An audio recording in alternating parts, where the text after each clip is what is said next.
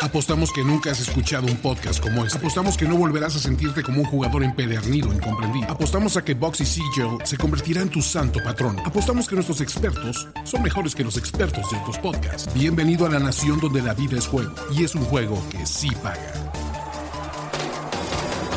Nación de apuestas. Nación de apuestas.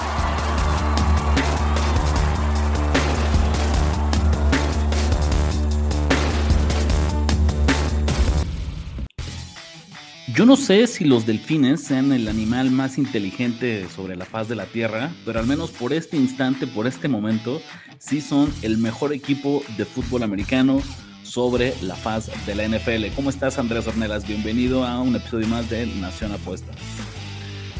Difícil eh, estar en desacuerdo con lo que tú dices, Rich, porque pues, el récord es el récord, ¿no? Y la verdad es que mis respetos, teníamos muchas dudas de McDaniel, teníamos muchas dudas de Tua, pero qué onda, tienen un equipo muy completo. No, hay, es difícil encontrar un hueco, ¿no? En ese roster. Yo creo que si, tomamos el, encabezado, cuál es la, historia principal de esta semana 3 de la NFL su, en su temporada 2022, definitivamente es la victoria de los Miami Dolphins sobre los Buffalo Bills un marcador de 21-19, un duelo que no le faltó drama, que parecía que Buffalo al final hacía lo suficiente para alzarse con la victoria en un gol de campo agónico, pero caray, nos recuerda lo importante que es enseñar a los head coaches, Andrés, y a los jugadores en general a manejar el reloj de juego. Yo no sé otra vez en qué estaba pensando Buffalo en esa última jugada, eh, donde tuvo, tuve un flashback a lo que pasó con Dallas y San Francisco en los playoffs del año pasado, ¿no? Eh, un poquito más discreto, no, no tan dramático, pero donde el equipo no se da la oportunidad de tener una última jugada, en este caso, para intentar un gol de campo que les alcanzara para la victoria. ¿Tú cómo lo viste? Totalmente, ahí sí le faltó veteranía al señor eh, McDermott. Eh, raro porque no se nos hace algo que haya fallado él mucho anteriormente, ¿no? No, no es un defecto el que hayamos mencionado mucho del señor McDermott. Pero bueno, todos son humanos y también él falla. Nunca va a quedar eh, ya desapercibido este video del coach ofensivo de los Bills. No sé si tuviste la oportunidad. El de Ken Dorsey, claro que sí, coordinador ofensivo. Ya, qué, qué, qué buena, qué buena para reírnos un rato esta rant, ¿no? Este berrinche donde destrozó su, su iPad seguramente, ¿no? Espero que ustedes hayan visto ese video. Si no, búsquenlo por favor. En Twitter hay como 30 tomas distintas. Ken Dorsey, coordinador ofensivo de los Bills, haciendo el berrinche de su vida cuando justamente se da cuenta que eh, no van a ser capaces, que por intentar ganarle 6, 7 yarditas más para hacer un intento más sencillo, no van a tener chance de patear el gol de campo en los últimos segundos.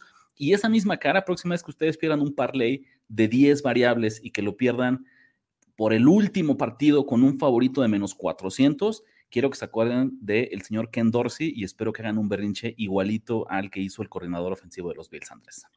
Totalmente, pero si eres fan de los Bills, yo creo que no estás preocupado, Rich. Yo creo que es darle la vuelta a la hoja y, yo al revés, yo creo que este tipo de derrotas llegan en buen momento a veces. Es como que darle un, golpe de humildad a estos Bills de que no son infalibles, no, no son perfectos, no son invencibles y al revés, ¿no? ponerse a chambear y seguramente vengan mucho más motivados la semana que entra. Nos burlábamos un poquito porque la afición de Buffalo, el Bills Mafia, ya los estaba coronando, ya estaba seguro que este tren, este trabuco se iba a ir 20-0, invicto, toda la temporada regular, en los playoffs hasta el Super Bowl. Eh, pero bueno, creo que sigue siendo con justicia el favorito a ganar el título. Como tú mencionas, eh, es una llamada de atención, un baño de humildad que les llega en muy buen momento. Sin embargo, lo que sí vimos, Andrés, es que si se siguen acumulando las lesiones a la defensiva, este equipo puede batallar contra equipos top. Sí, ahora los Dolphins están más cerca de ese 20-0, ¿no? Eso es lo curioso. Totalmente. Yo en general te diría, eh, como ya para cerrar un poquito lo, que vimos de este partido, a mí no me sorprende la victoria de Miami, ¿no? Porque creo que era un mal spot para Buffalo, que venía de semana corta, que venía de creerse, insisto, como la última coca del desierto, y que además la próxima semana tiene un duelo en puerta dificilísimo contra Baltimore.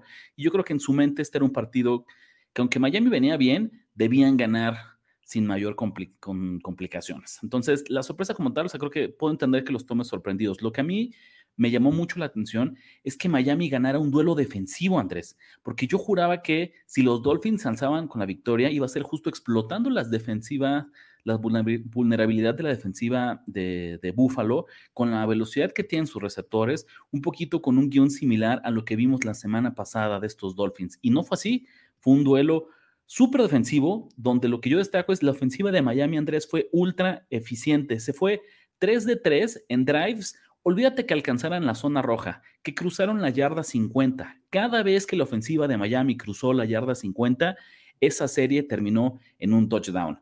Así es difícil perder, pero, pero, la verdad es que también eso es difícil de sostener. No es sostenible que los Dolphins sigan ganando si tienen actuaciones ofensivas de regulares a malas como fue esta.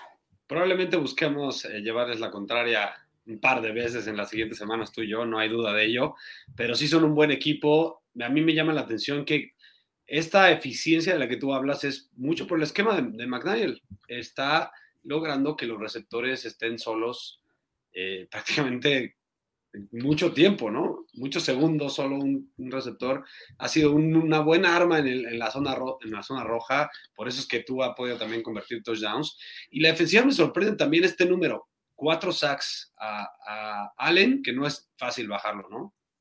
Qué bueno que lo mencionas, porque si dijera quién es el principal responsable de este buen momento que vive Miami, sin duda sería Mike McDaniel. Seguro sería su head coach que yo creo que el día de hoy ya es el primer candidato para, digo, la temporada es joven, la temporada va arrancando, pero ya es el primero en levantar la mano para llevarse el premio a eh, el head coach del año, ¿no crees? Totalmente, ahí Peterson está pisándole los talones también, ¿no? ¿No? Con este resultado, eh, Miami es el único invicto que queda en la conferencia americana y eso nos lleva a uno de los dos invictos que quedan en la conferencia nacional. No vamos a hablar de los Giants porque apenas ellos tienen su encuentro de semana 3 en Monday Night Football frente a Dallas, pero sí de los Philadelphia Eagles, Andrés, que es otra vez con marca de 3-0, líder en solitario en el este de la conferencia, de la división este de la conferencia nacional, y te decía, el único invicto, uno de dos invictos otra vez haciendo la precisión que quedan en ese en esa conferencia. La verdad pensábamos que los Commanders iban a dar un poco más de cara, ¿no? A este partido, sobre todo porque era divisional, era un partido de revancha para el señor Wentz, parecía que se le olvidó eso, pareciera que se le olvidó eso. Eh, y la verdad es que los Eagles, lo dije la semana pasada, tienen un esquema muy claro, tienen una personalidad muy obvia, muy clara, muy determinada. Y aún así, no puedes armar un buen plan de juego defensivo para frenarlos. No hay manera de frenarlos con todo y que sabes cómo van a jugar a la ofensiva. Eh, yo creo que les falta enfrentarse a, mejores defensivas, eso sí, eso sí es cierto, ¿no? Todavía tampoco podemos coronarlos como campeones, ni siquiera como campeones divisionales, aunque, aunque ya está muy cerca de poder pensarlo, pero falta mucha temporada, eh, un par de lesiones, es la NFL, todo puede cambiar, eh, pero la verdad es que mi respeto es head coach de los Eagles y mi respeto a Jalen Hurts, que hablando de premios a coronar temprano, pues este cuate pinta como para MVP, ¿no? Pues no suena una locura, no es descabellado después de este inicio de Filadelfia de 3-0. Lo decías, pensábamos que era un, spot donde a lo mejor siempre pensamos que Filadelfia iba a sacar este partido, pero creíamos que iba a ser un resultado más, cerrano, más cerrado. No tuvieron problemas para cubrir la línea de eh, menos 6.5. Eh, la venganza de Wentz nunca llegó tres pases de anotación de Jalen Hurts, lo cual hace que por segunda semana consecutiva supere las 330 yardas por aire, Andrés. Oye, Ricardo, ya es el MVP del fantasy fútbol. Totalmente, ¿no? Yo creo que ahorita sí es, justamente. La Mariel. Aunque exactamente, ha habido, ha habido otros quarterbacks que han tenido también un, gran, gran arranque, pero quien lo tomó, quien, quien escogió a Jalen Hurts para su equipo de fantasy, seguramente ahorita está súper, súper feliz. Totalmente, este cuate. Yo del año pasado lo tuve en varios equipos pero todavía no daba esta producción ya también por aire. sabías que te iba a dar la producción por tierra, ese piso muy alto, ¿no? Pero ahora ya puede ser más versátil su producción. En el mundo de las apuestas, lo que sí les diría es, nunca perdamos de vista que incluso un buen equipo, incluso un gran equipo, siempre puede estar sobrevalorado y que nuestra tarea como apostadores es justo identificar esos momentos y venderlos caro. Es la analogía que hacemos aquí de las bienes raíces. Tú quieres comprar barato para vender caro y luego vender caro para volver a comprar barato más adelante. Entonces, todavía no vemos cómo están las líneas. Vamos a ver cómo viene la semana 4 para Filadelfia, pero seguramente el mercado y la percepción pública va a inflar las líneas de estos Eagles en los siguientes partidos, ya prácticamente coronándolos y poniéndolos como un candidato al Super Bowl en la conferencia nacional. Totalmente, de los equipos más públicos, que eso, pues muchos apostadores van a tomar esta oportunidad para llevarle la contra, no tengo duda, y probablemente nosotros también, igual que los Dolphins. Igual que los Dolphins. Hablando de equipos que eh, justo la percepción pública nos ayudó a cobrar una apuesta en la semana 3, es el duelo entre los Indianapolis Colts y los Kansas City Chiefs, Andrés. Yo creo que al inicio de la semana prácticamente nadie, fuera de nuestros seguidores, en Nación de Apuestas pensaban, olvídate que los Colts fueran a ganar, siquiera que fueran a meter las manos. Kansas City para muchas personas lucía como un favorito clarísimo para cubrir la línea, para llevarse la victoria cómodamente.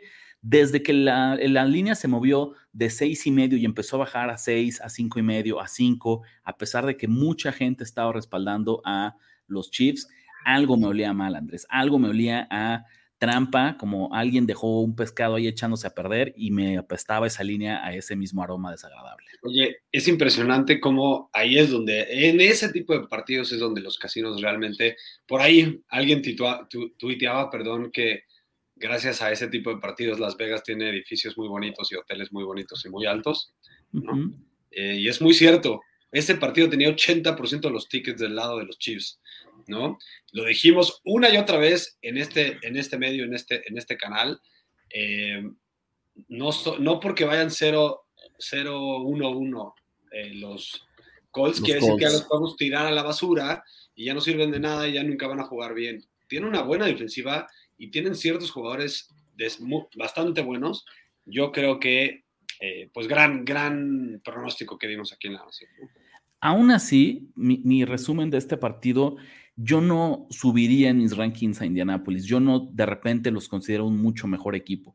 Creo que Kansas City fue el responsable de esta derrota. Creo que ellos perdieron el partido, se debió más a sus errores que a ciertos de Indianapolis. Y de entrada, lo que es muy obvio, ya finalmente les está pesando la lesión en pateador porque el suplente Mata Mendola, pues básicamente le costó el partido a estos Chiefs. Falló un gol de campo de 34 yardas, bastante fácil, bastante en rango para ser un pateador profesional y además un punto extra en tres. Y claramente Kansas City terminó extrañando estos cuatro puntos. Totalmente, totalmente. La verdad es que eh, tampoco eh, tiremos a la basura ahora Kansas City, ¿no? E-, ese es el, tipo de sobrereacción que haría una persona normal, ¿no? Estuvieron cerca inclusive de ganarlo, Rich. Este... Sí, y, yo te diría dos estadísticas importantes para los Chiefs que tomemos en cuenta en el mundo de las apuestas para próximas semanas. Número uno, yardas por jugada generaron 5.2 contra 3.8 de Indianapolis. Entonces, en realidad sí dominaron este partido. O sea, Kansas tampoco es como que, que lució terrible. Por ahí eh, hay, hay, quien ya va a empezar a hablar mal de la ofensiva de, de Mahomes y compañía. No me parece que sea el caso, simplemente tuvieron una muy mala tarde, porque a pesar de que estaban generando muchas yardas por jugada, Andrés, eh, 3 de 10 en terceras oportunidades, un porcentaje de efectividad bien bajo que les frenó varios drives antes de poder colocarse en posición de generar puntos. Pero antes, antes de llegar a esto, creo que al inicio de los drives, Kansas City estaba moviendo bien el balón y simplemente cuando se topaba con una tercera oportunidad o cuando se acercaba ya a la zona de campo donde podía intentar al menos una patada para tres puntos o incluso el, touchdown, llegaba esta ineficiencia en jugadas críticas. Totalmente. Y algo que, no, se no, no quiero que se nos olvide es que Kansas normalmente tiende a ser súper eficiente dentro de la yarda 5 del rival o, o, dentro de la yarda 10 porque Andy Reid tiene esta especialidad de ser sumamente creativo para el play calling en esa, en esa zona.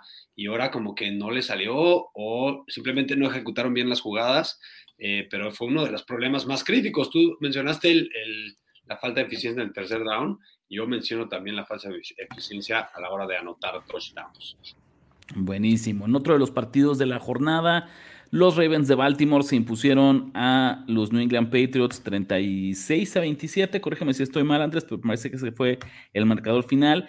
37-26, por ahí invierto un dígito y disculpen el error, pero es que a mí lo que me interesa es que los Ravens cubrieron la línea de más tres.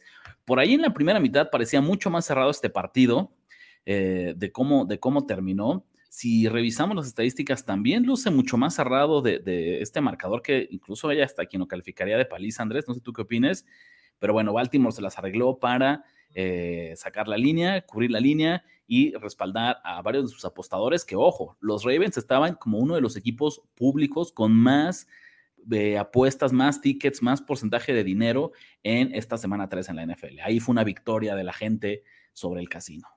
Totalmente, lo hemos dicho una y otra vez también en este canal, ya háganos caso a lo que decimos, es que no, es que ninguna tendencia sea al 100% y también el público a veces gana, también el tío de la huerta y la abuelita de la huerta a veces ganan. Eh, y la verdad es que en este caso, estoy de acuerdo contigo, Rich, todavía me cuesta trabajo analizar a los Ravens en una profundidad que me gustaría, porque creo que han tenido muchos altibajos, inclusive dentro de los mismos juegos. La defensiva de repente luce como sumamente dominante, espectacular, y de repente luce como que se la pueden quemar eh, pues largo como los Dolphins. Eh, Lamar Jackson está jugando muy bien, pero también tiene de repente errores importantes, ¿no?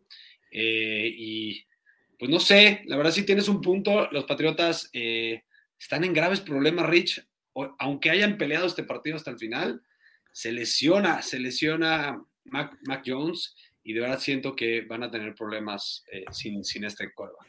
Por ahí eh, los rayos X indican que no hay fractura en el tobillo, entonces es una buena noticia para los Patriots, pero se veía en muchísimo dolor, Andrés. Y high sprain, high sprain. ¿no? Por ahí tienes, ya viste más o menos el estimado cuántas semanas. Según yo, ese tipo de lesión, ese tipo de desguince, que los quitan? Como entre cuatro y seis semanas, quiero decir. Cuatro y seis semanas, sí, algo así. Pero la verdad es que, por más que digas, Rich, que no, no están perdiendo el titular por todo el año, yo creo que con cinco o seis partidos que pierda Mike Jones y pues ganen uno, si quieres, o dos de esos seis, ya están fuera.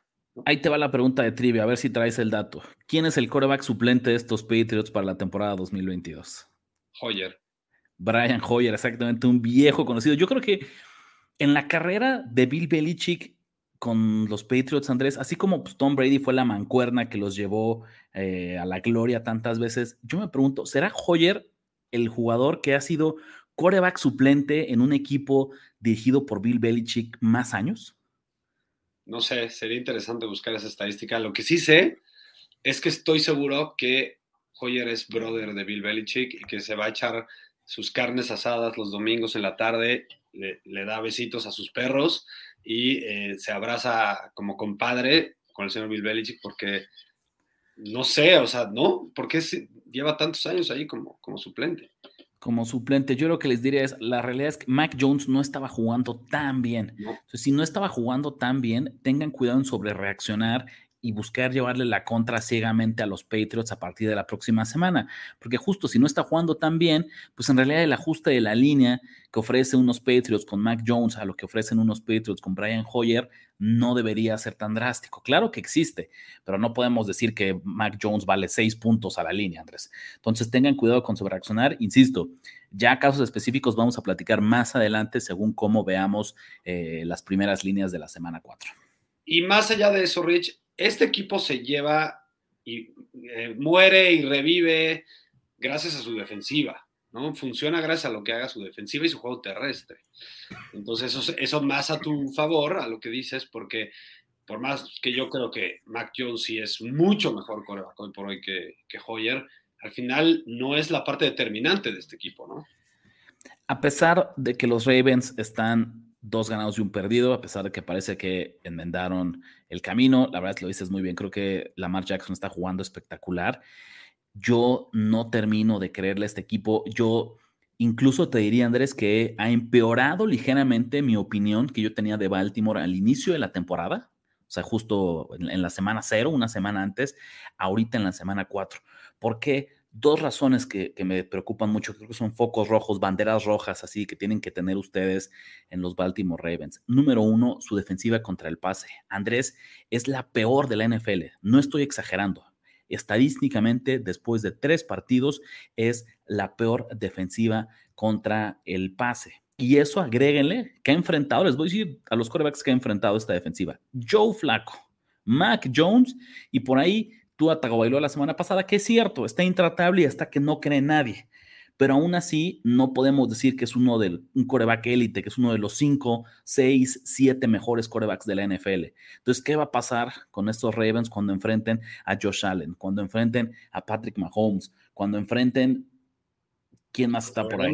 Lo veremos la semana que entra, ¿no? Será una buena varita de medición para los Ravens, porque estoy totalmente de acuerdo contigo. A mí lo que más me sorprende es la defensiva, porque si acaso ha sido una de sus grandes fortalezas en años anteriores, este año nos está viendo bien, es la realidad. Con que dos, corners, dos o tres corners elite, ¿no? Yo creo que hay dos cosas que pensábamos que, eran muy buenos, muy efectivos en Baltimore.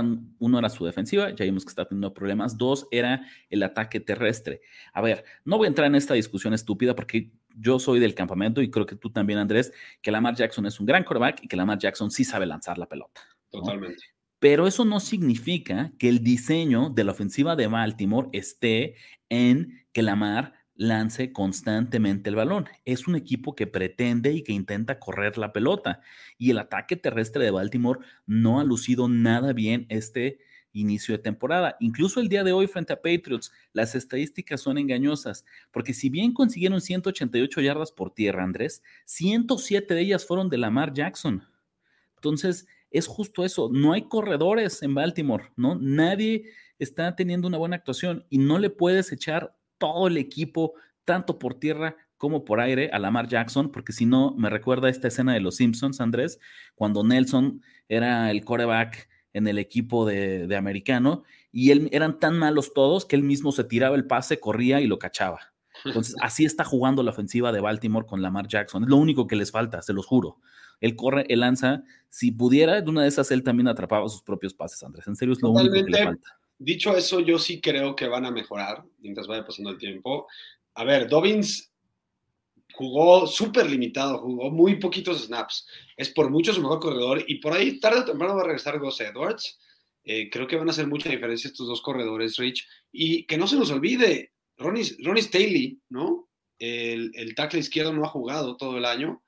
Cuando regrese y se mejore en lesiones la línea ofensiva y sus corredores, veremos una mejoría. Y también creo que la secundaria va a mejorar mientras pase el año, Rich.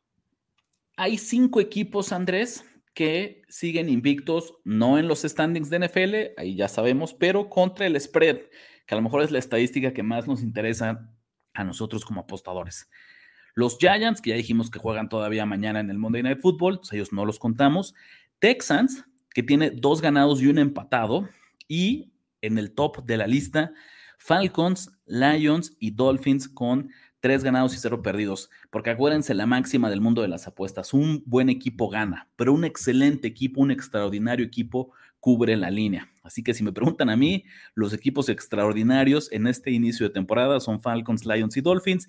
Ya hablamos un poquito de Miami, Andrés, pero en el caso de Atlanta y de Detroit, ¿qué, qué evaluación les das? ¿Por qué crees que siguen invictos contra el spread? ¿Cuál es como el veredicto que tienes en estos equipos en este arranque de temporada? Eh, yo lo que veo es que son equipos que no se rinden, ¿no?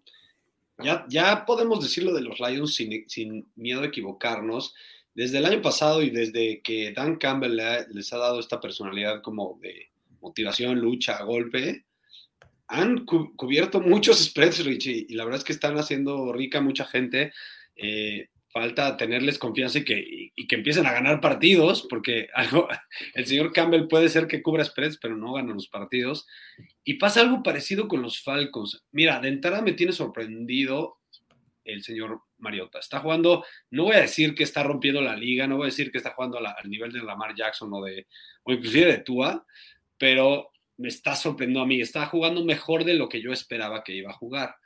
Y la verdad, el, resto del equipo, lo mismo que el caso de los Lions, juegan hasta que, en inglés le dicen, hasta, el, hasta que pitan, ¿no? Hasta que viene el pitazo, ¿no? O sea, siguen echando relentless, eh, fuerza, motor, hasta que escuchan el pitazo. Y la verdad es que siento que en la defensiva eso ayuda mucho. La defensiva también tiene que ver mucho con esfuerzo, no solo con y motivación, no solo con esquema.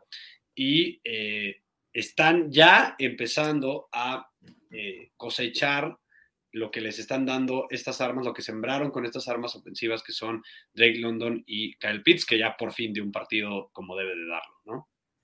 Perfecto. Yo te diría, en el caso de Atlanta es, yo me siento cómodo respaldando a su ofensiva, justo por los elementos que tú mencionas, por lo bien que está jugando Mariota y porque creo que Arthur Smith está resultando ser un buen head coach, o al menos está validando su. no sé si un buen head coach. Yo diría que un, buen. déjame agregarle, un buen head coach ofensivo.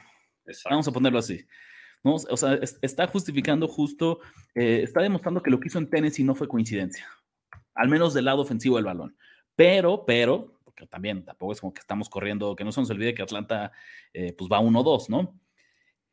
La defensiva qué cosa. Hoy, a pesar de que lograron sacar la victoria, a pesar de que cubrieron la línea, hoy una ofensiva comandada por Gino Smith, Andrés, les hizo lo que quiso, les pasó por encima.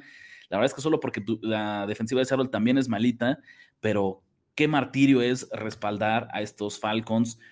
Yo creo que los Falcons es un equipo que te puede sentir como respaldando cuando sea por más de un touchdown, porque entonces su ofensiva siempre va a dejar el backdoor abierto, disponible, porque incluso si se van abajo por dos dos este, anotaciones, sientes que Mariota y compañía son capaces de anotar un touchdown al final, donde el partido ya está definido, pero la línea no. Pero encuentros como el de hoy, donde necesitas que Atlanta gane, híjole, eso va a ser dificilísimo, porque para que un equipo gane, necesita que su ofensiva haga, detenga al rival, haga stops. Y estos Falcons van a estar, los veo complicados. Eh, es interesante la conversación que tienes de este año. Pero ¿sabes qué, me, qué pienso yo? Reader, tarde o temprano lo vamos a ver, yo creo, este año. Y si es que no funciona, van a tener la posibilidad de tomar a otro coreback en el, draft. Y imagínate esta ofensiva ahora con Calvin Ridley de regreso. Y con una línea ofensiva a lo mejor reforzada, ¿no? Con un corredor que, que sea corredor de verdad, con todo y que Patterson lo está haciendo excelentemente bien. Al final yo creo que este puede hacer diferencia un corredor que sí sea corredor. Hay piezas interesantes en Atlanta, no creo, la defensiva, en serio, me parece terrible, me parece para llorar, eh, pero creo que te voy a decir qué va a pasar. Los Falcons son un equipo que va a ser divertido este año. Creo que van a ser un equipo que, si no... Los Jaguars. Pondría en esa categoría los Jaguars. Si, no está jugando tu equipo y estás buscando qué partido ver así en, en la rotación de juegos de las 12 y el tuyo no juega, los Falcons pueden ser una buena opción. Y ya cerrando el otro tema que tú mencionabas, el caso de los Lions, yo solo diría esto, nada más para que se asombren.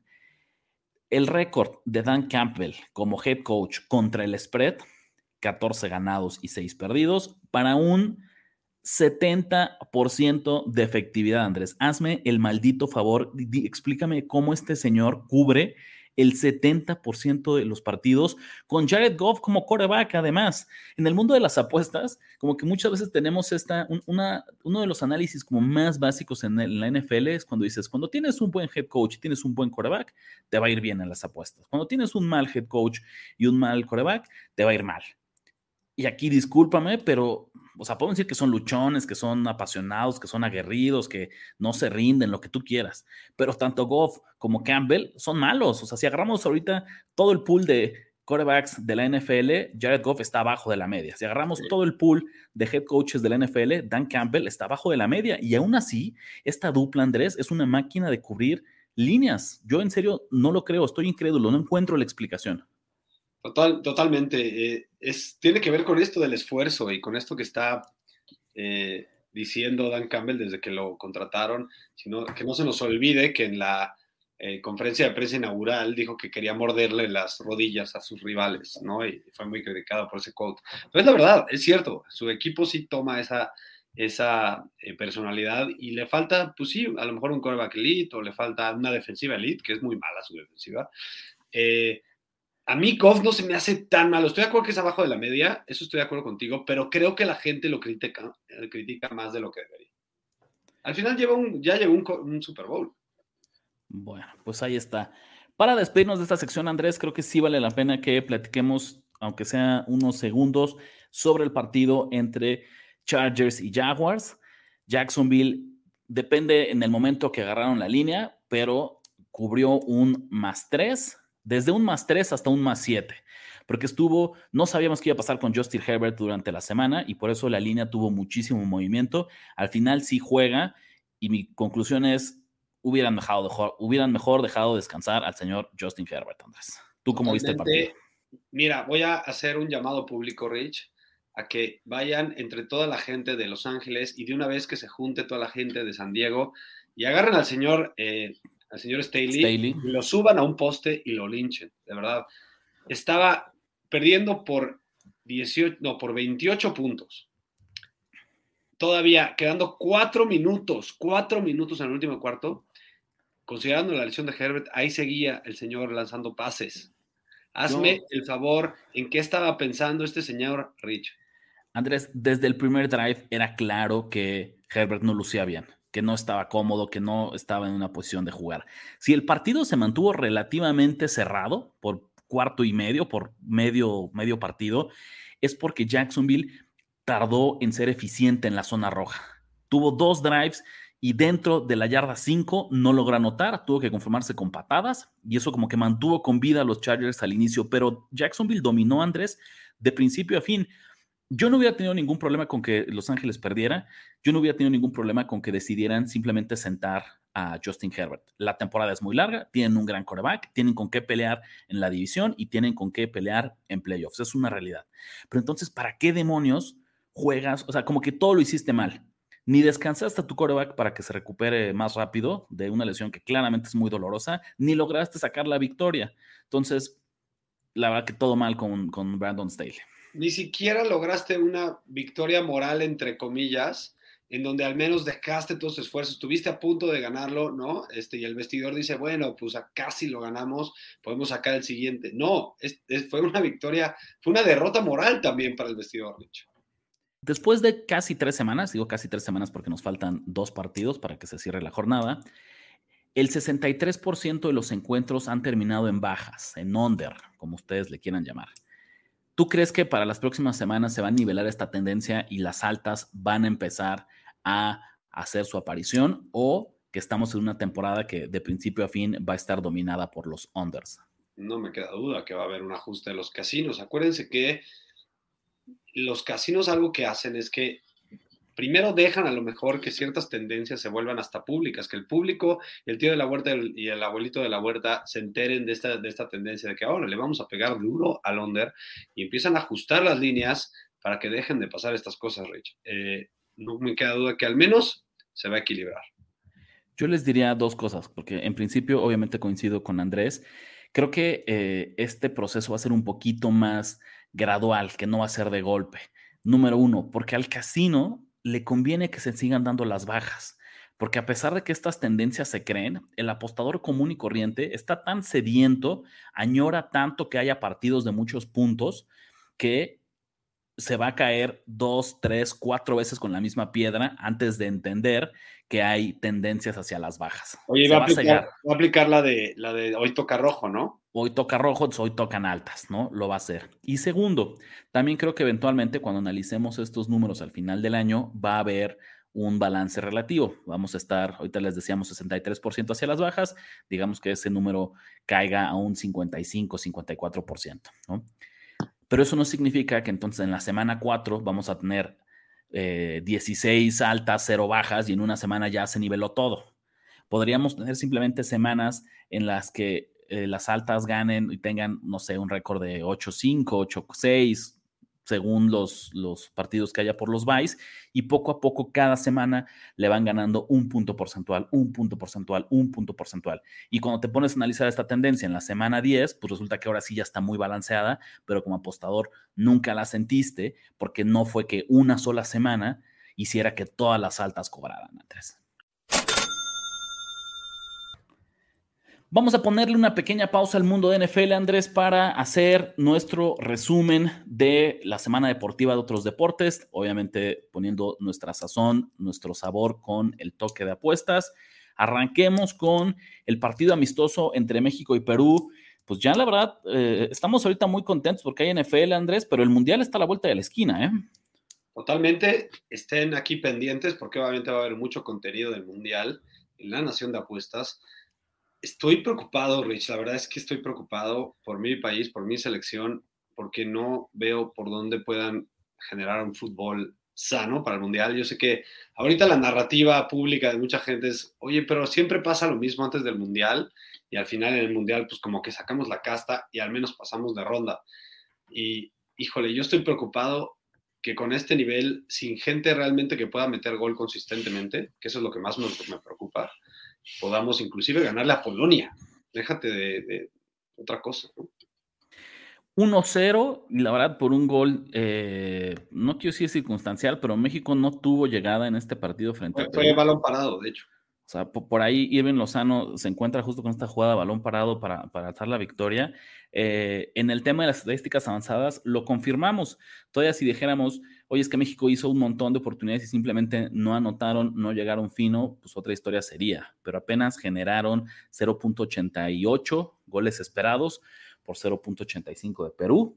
Entonces, en realidad no fue, no fue una buena actuación ofensiva, Andrés, y creo que llega en un muy mal momento porque justo está la polémica. Ya estamos muy cerca de conocer la lista final de los 26 seleccionados que van a ir a Qatar 2022 y las dudas más importantes parecen estar en la posición de delanteros. Ya dijo Gerardo Martino que solo va a llevar tres delanteros y tiene cuatro candidatos. Por ahí, Andrés, así rapidísimo, hay quien jura y perjura que el chicharito debería estar en eh, al menos esta lista corta, gracias al año, al buen año que está teniendo en la MLS, no es una realidad, pero bueno, uno sabemos que es una liga de inferior nivel, dos sabemos que en el juego de la política él tomó una postura y perdió, es persona no grata en la selección, entonces él está fuera. Pero por ahí... yo quiero que vaya al menos a la banca. Al menos a la banca. A resolver los partidos en el último minuto. A mí lo que me preocuparía muchísimo es que el señor Funes Mori sea uno de los que se quede con los tres eh, boletos de delantero hacia el Mundial. Luce, yo te diría, yo creo que el único que tiene un lugar fijo es Raúl Jiménez, aunque también ojo que no ha estado físicamente al 100 en el Wolverhampton. Eh, y por ahí los otros dos lugares están entre Funes Mori, entre Santiago Jiménez y entre Henry Martín. Y yo siento que Martín y Jiménez son los merecedores, son de estos jóvenes que tendrían que estar ahí. Es el cambio, el relevo generacional en la posición de delantero. Eh, pero desgraciadamente no tenemos claridad en quiénes serán, eh, quiénes serán los anotadores o los principales atacantes de México rumbo al próximo Mundial en Qatar, Andrés. Totalmente de acuerdo, me preocupa mucho la delantera eh, y yo estoy de acuerdo. Creo que deberíamos de llamar a, a la sangre joven que va a ir a sentirse parte de la selección y que no va a ir como uno más, que nada más un mercenario pagado, ¿no? que, que va realmente a cumplir un contrato. Hablando de fútbol, esta semana tenemos jornada 3 de la Champions League. ¿Qué duelos destacas, Andrés? ¿Dónde va a estar los ojos de todo el mundo del fútbol a mitad de semana? Hoy estamos grabando ahorita en domingo. Este, ustedes lo están escuchando el lunes temprano. Por ahí del mediodía seguramente ya tendremos eh, un video de la Champions, de los picks que tenemos. Acá les vamos a dar unos cuantos también.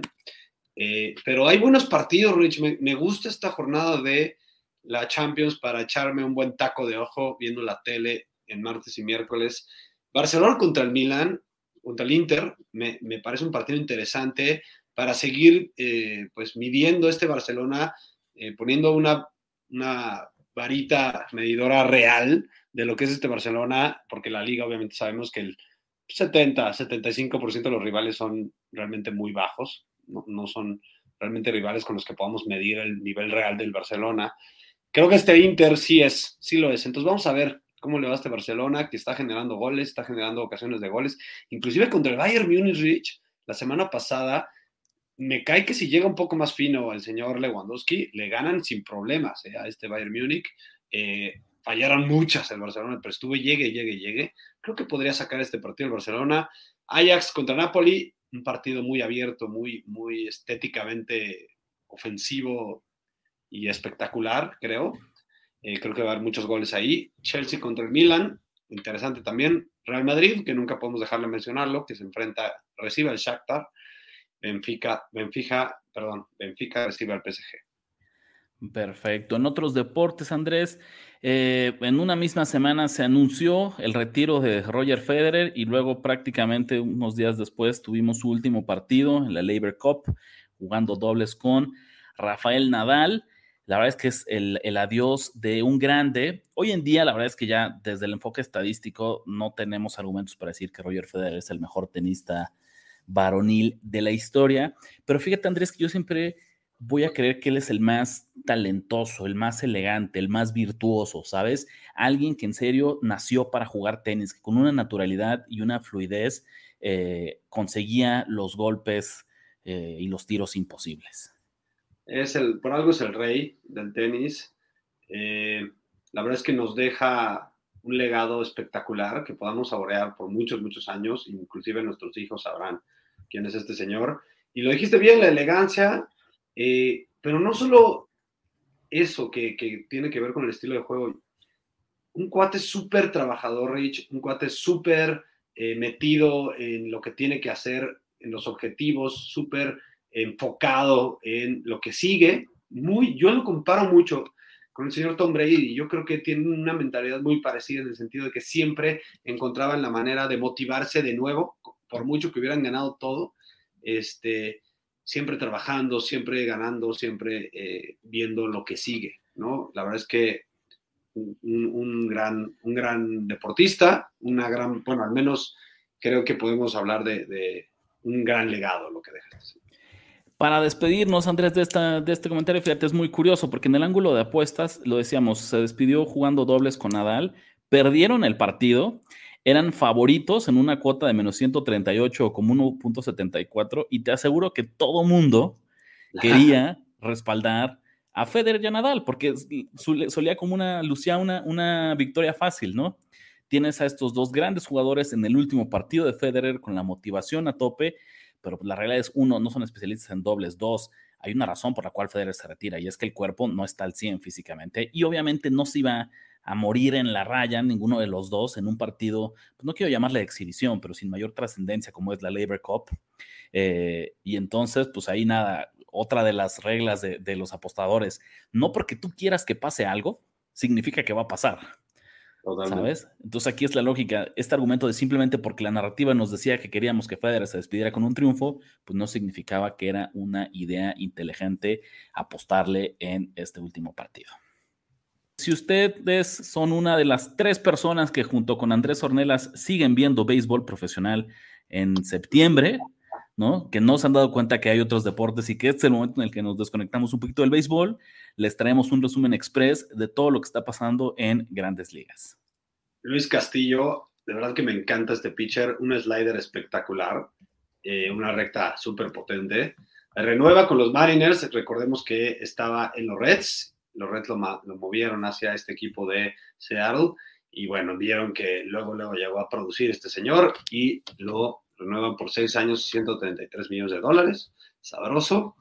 Y lo más importante es obvio, el señor Albert Pujols se une a nada más y nada menos que a Babe Ruth, Hank Aaron y Barry Bonds en este selecto grupo Rich de 700 home runs en una carrera de la MLB. La verdad es que es impresionante hablando de superestrellas y de cuates que se dedican a trabajar y a, producir y que van a dejar un legado eh, espectacular, pues se une, ¿no? Este, este señor Albert Pujols, uno de los mejores jugadores que han tomado un bat.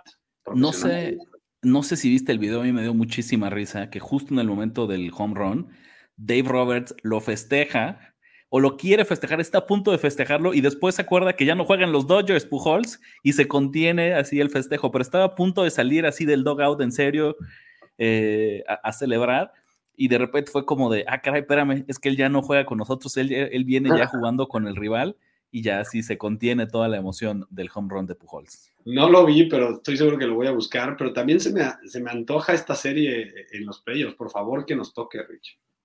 Hablando de eso, la postemporada de MLB empieza el 7 de octubre, ya estamos a dos semanas y le doy mucha lata, mucho, buleo mucho Andrés con esto del béisbol, pero sí, yo estoy tomando mi descanso, mis vacaciones, porque a partir de, de la postemporada obviamente la historia cambia y vamos a estar siguiendo de cerca todos los partidos y todas las series hasta que lleguemos al clásico de otoño que se corone con el campeón de la serie mundial.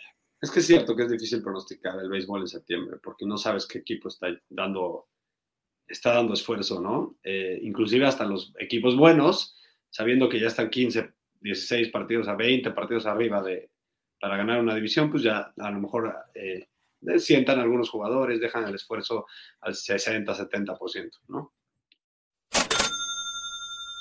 Y hablando de pronosticar, Andrés, pues lo saben, sí o sí es nuestra obligación tener una sección con free picks, con análisis y pronósticos para, sobre todo la mitad de semana. Ya rumbo al fin de semana lo cubrimos directamente en el canal de YouTube. Un buen recordatorio para que corran allá, se suscriban y eh, consuman todos los análisis que hacemos del resto de los deportes. ¿Qué te gusta a ti, Andrés? ¿Dónde crees? Tenemos Champions, tenemos fútbol. ¿Dónde vas a poner tus unidades esta semana de eh, última semana de septiembre? Yo les voy a dar dos picks de Champions League. Liverpool contra Rangers de Glasgow. Eh, me gusta mucho el Liverpool.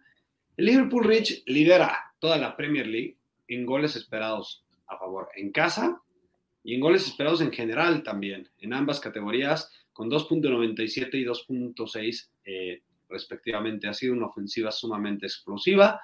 Eh, y bueno, no es sorpresa de nadie, ¿no? De todos los partidos que ha jugado en casa este Liverpool, solo ha metido, eh, solo en uno ha metido solo un gol contra Crystal Palace. En todos los demás de los que estoy hablando, ha metido dos o más goles. Ha sido una ofensiva sumamente productiva en casa. No tengo dudas de que Liverpool es mucho, mucho, mucho mejor equipo que los Rangers y probablemente les meta tres, cuatro, cinco, hasta seis goles a estos Rangers. Eh, los Rangers han generado .8, 1.5, .2 y 1.1 goles esperados en esta Champions y le han generado 2.4 y 3.2 goles esperados en contra en los últimos dos partidos. Entonces, yo voy a ir con, las, con, el Liverpool en menos 2, en menos 120 es el momio. La verdad es que creo que como mínimo se empata este, este handicap asiático. Eso es eso es lo, que, lo mínimo que espero, que se empate. Y todo lo demás es ganancia. Yo les traigo un pick. A mitad de semana tenemos otro partido amistoso de, del Tri, aprovechando eh, las, las, fechas FIFA, esta vez frente a Colombia. Y voy a hacer una de las jugadas más difíciles en el mundo de las apuestas de fútbol, Andrés. Voy a pronosticar un empate. Es difícil porque pues, en la triple opción eh, se, complica, se complica la situación pero me parece que hay mucho valor. De entrada, son dos razones principalmente. Uno, lo decíamos, México ofensivamente está jugando mal, ¿no? No ha tenido claridad, pero sí ha tenido dominio, ha tenido posesión, Andrés, y defensivamente se ha visto bien. No, no se ha visto terrible, o sea, no, es que sea una coladera, no es que esté teniendo problemas, problemas defensivos. Dos de sus últimos tres partidos en realidad, en los últimos tres partidos ha tenido un empate y los otros dos han sido victorias por un gol. Entonces, en general han sido partidos cerrados. Una derrota frente a Paraguay por un gol, esta derrota contra Perú por un gol y un empate contra Jamaica. Del otro lado, Colombia viene de una racha de cuatro victorias consecutivas, pero cuando analizas los rivales, verdaderamente han sido equipos muy, muy malos. 3-0 frente a Bolivia, 1-0 a Venezuela, 1-0 a Arabia Saudita y 4-1 frente a Guatemala. Entonces, me parece que eh, en la cuestión como de orden, de disciplina que va a tener enfrente el equipo mexicano es mucho más sólido que cualquiera de los rivales que ha jugado Colombia en estas últimas semanas. Ofensivamente me parece que hay mucha más paridad y por eso creo que hay mucho valor el empate, que está en más 220 o 3.20. Y la última, que creo que es en serio, es una misión casi suicida, pero ¿por qué? ¿Cuál creo que es la regla para jugar empates? A mí no me gusta jugar empates, Andrés, en partidos que creemos que van a ser de muchos goles, porque creo que hay mucha volatilidad. Y si de por sí la triple opción agrega un tercer desenlace eh, que lo hace complicado, pues cuando son grandes ofensivas es todavía más. A mí me gusta lo contrario, cuando creo que son equipos o duelos que van a ser muy defensivos. De entrada, porque el 0-0 siempre va a estar eh, en juego. Y después, porque incluso si alguien se llega a ir 1-0 en el marcador, no hay, no va a haber interés en obtener un segundo gol. Se van a dedicar a conservar este 1-0. Siempre va a estar la posibilidad de un contragolpe, la posibilidad de un balón, de un gol a balón parado, de un penal. ¿Sabes? Como que el hecho que no hay ofensivas que vayan a buscar ese segundo gol, mientras el partido sea 1-0, el empate siempre vive, siempre está ahí eh, a un gol escurridizo circunstancial. Entonces, una media unidad a lo mejor, no necesariamente es que sea el pick del año, el pick del mes, pero sí veo mucho valor en este empate entre México y Colombia. Listo, Rich. Como último pick, les voy a dejar otro de la Champions League. Ajax contra Napoli. el Napoli es el líder de toda la Serie en goles esperados a favor y es segundo lugar como visitante, inclusive como visitante tiene números muy, muy interesantes este Napoli. Han generado dos eh, goles esperados a favor en siete de los últimos nueve partidos que ha jugado en todos los torneos. Uno de ellos inclusive contra el Liverpool, que tiene una buena defensiva y a quien le generó 4.3 y le metió 4 goles reales a este, a este Liverpool. El Ajax, yo sé, es un gran equipo, no hay duda de ello, pero tampoco hay duda que el Napoli le puede jugar al tu por este Ajax. Eh, voy a tomar una doble oportunidad súper interesante, Napoli o empate en menos 150. Buenísimo, pues ahí están nuestros picks para mitad de semana. Acuérdense que si quieren consumir más análisis de apuestas, si quieren tener más recomendaciones, los esperamos en YouTube, donde vamos a subir contenido toda la semana, según las distintas ligas. Vayan, suscríbanse, disfrútenlo y cobremos juntos y vamos a hacer crecer ese bank. Regresamos a la NFL para la semana 4, Andrés, en esta dinámica que a mí personalmente me está gustando mucho. Primero porque pues, el que está en examen eres tú. Yo nada más tengo que calificarte. Yo nada más tengo que decirte si latinaste o no.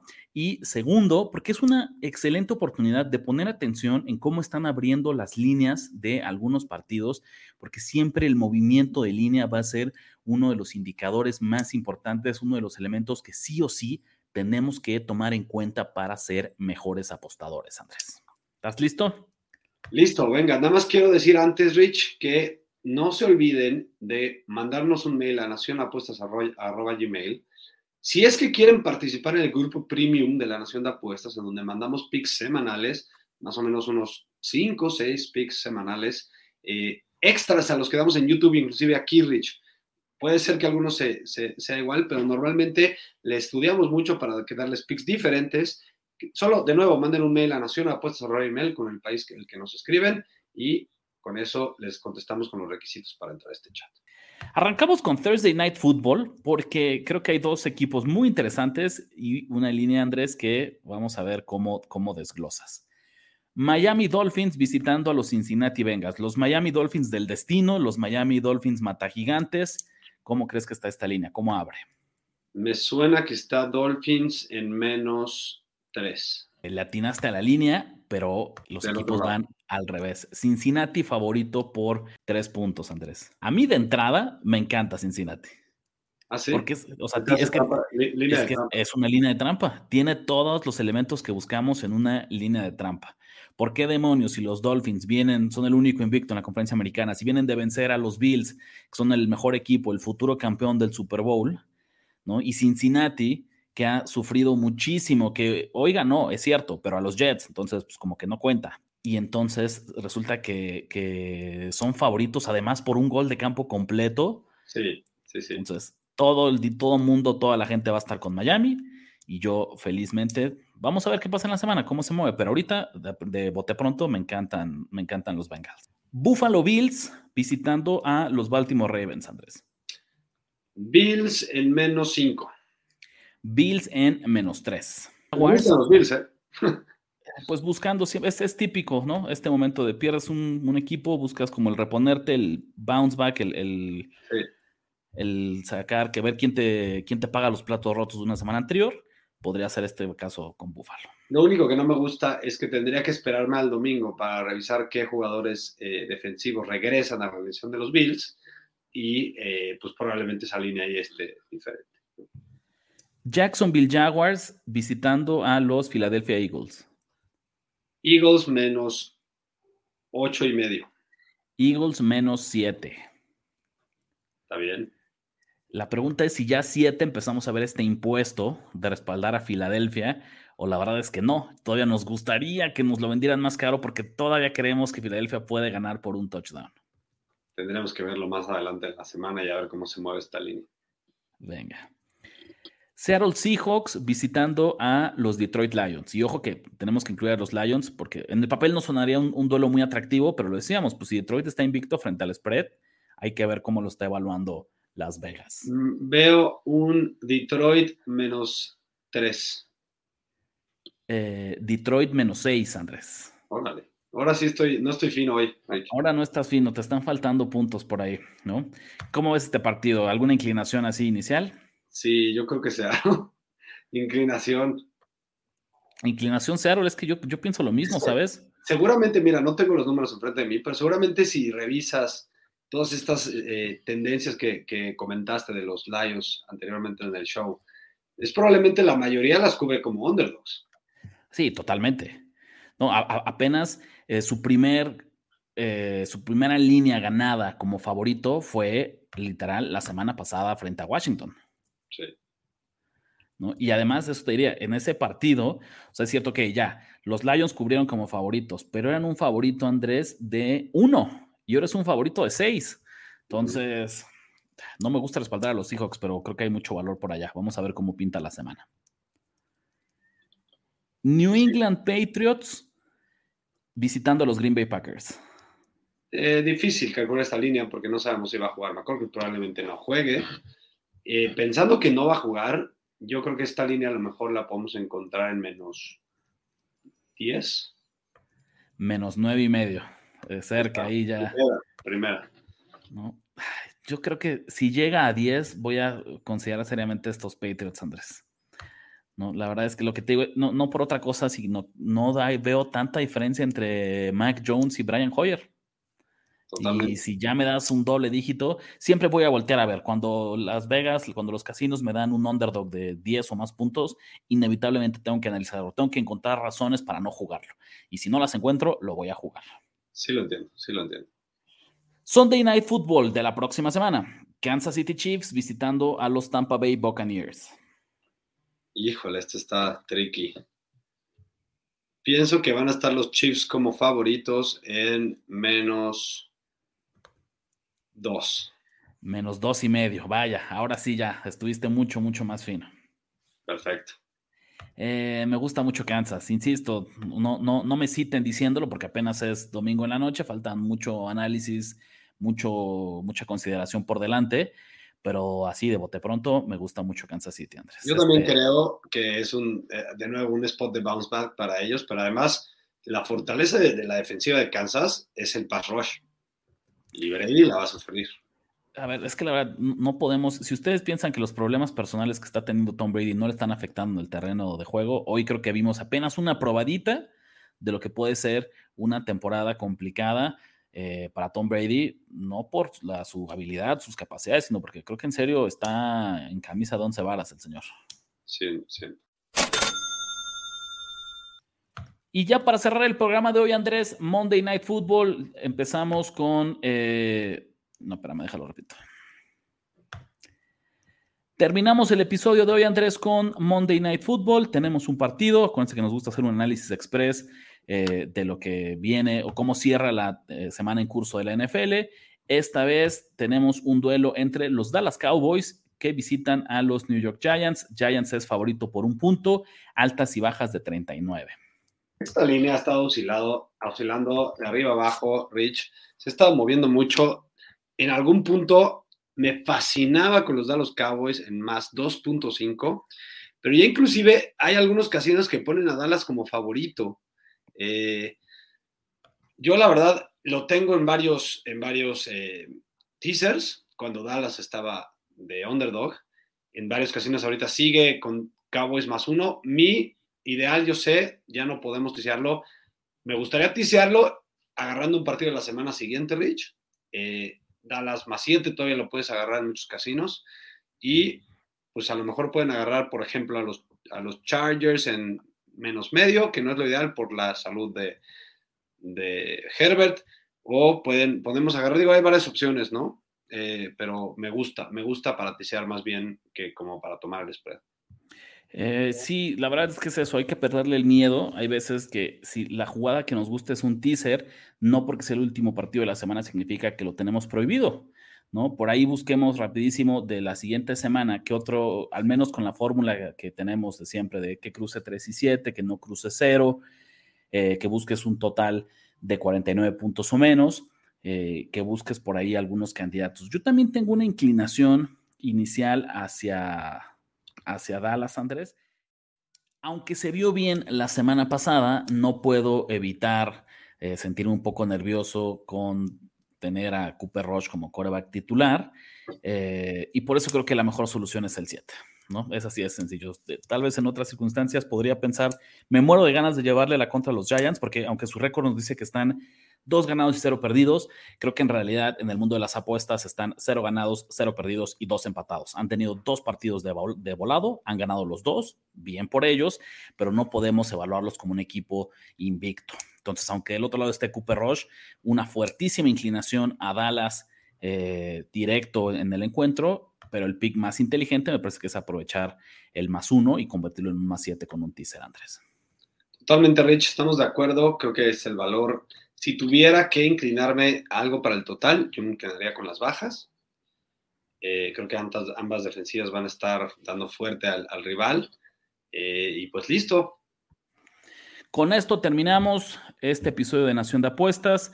Cubrimos semana 3 de NFL, cubrimos Champions League, cubrimos béisbol. Muchas gracias por acompañarnos. Esperamos que les esté gustando este nuevo formato de podcast. Acuérdense que también está el canal en YouTube, eso no desaparece, ahí los esperamos. Y pues nada, Andrés, nos vemos hasta la próxima. Si les está gustando esto, déjenoslo saber, ¿no? Pónganlo en los comentarios, sobre todo si están en Apple Podcast. Eh, déjenos cinco estrellas, eh, déjenos eh, calificaciones de cinco estrellas y vayan al canal de YouTube, suscríbanse y todo lo que ya saben, ¿no, Rich? Venga, nos vemos en la próxima y recuerden que la nación ha hablado. Ya escuchaste los pics que pagan en grande y engruesan tu cuenta. Ahora recomiéndanos, comenta en nuestras redes y haznos crecer como tus ganancias. Nación. Nación de apuestas. Nación de apuestas. Conducción. Ricardo de la Huerta. Ricardo de la Huerta. Y Andrés Ornelas. Y Andrés Ornelas. Producción y voz en Antonio Semperi. Antonio Semperi. Un podcast de finísimos.com.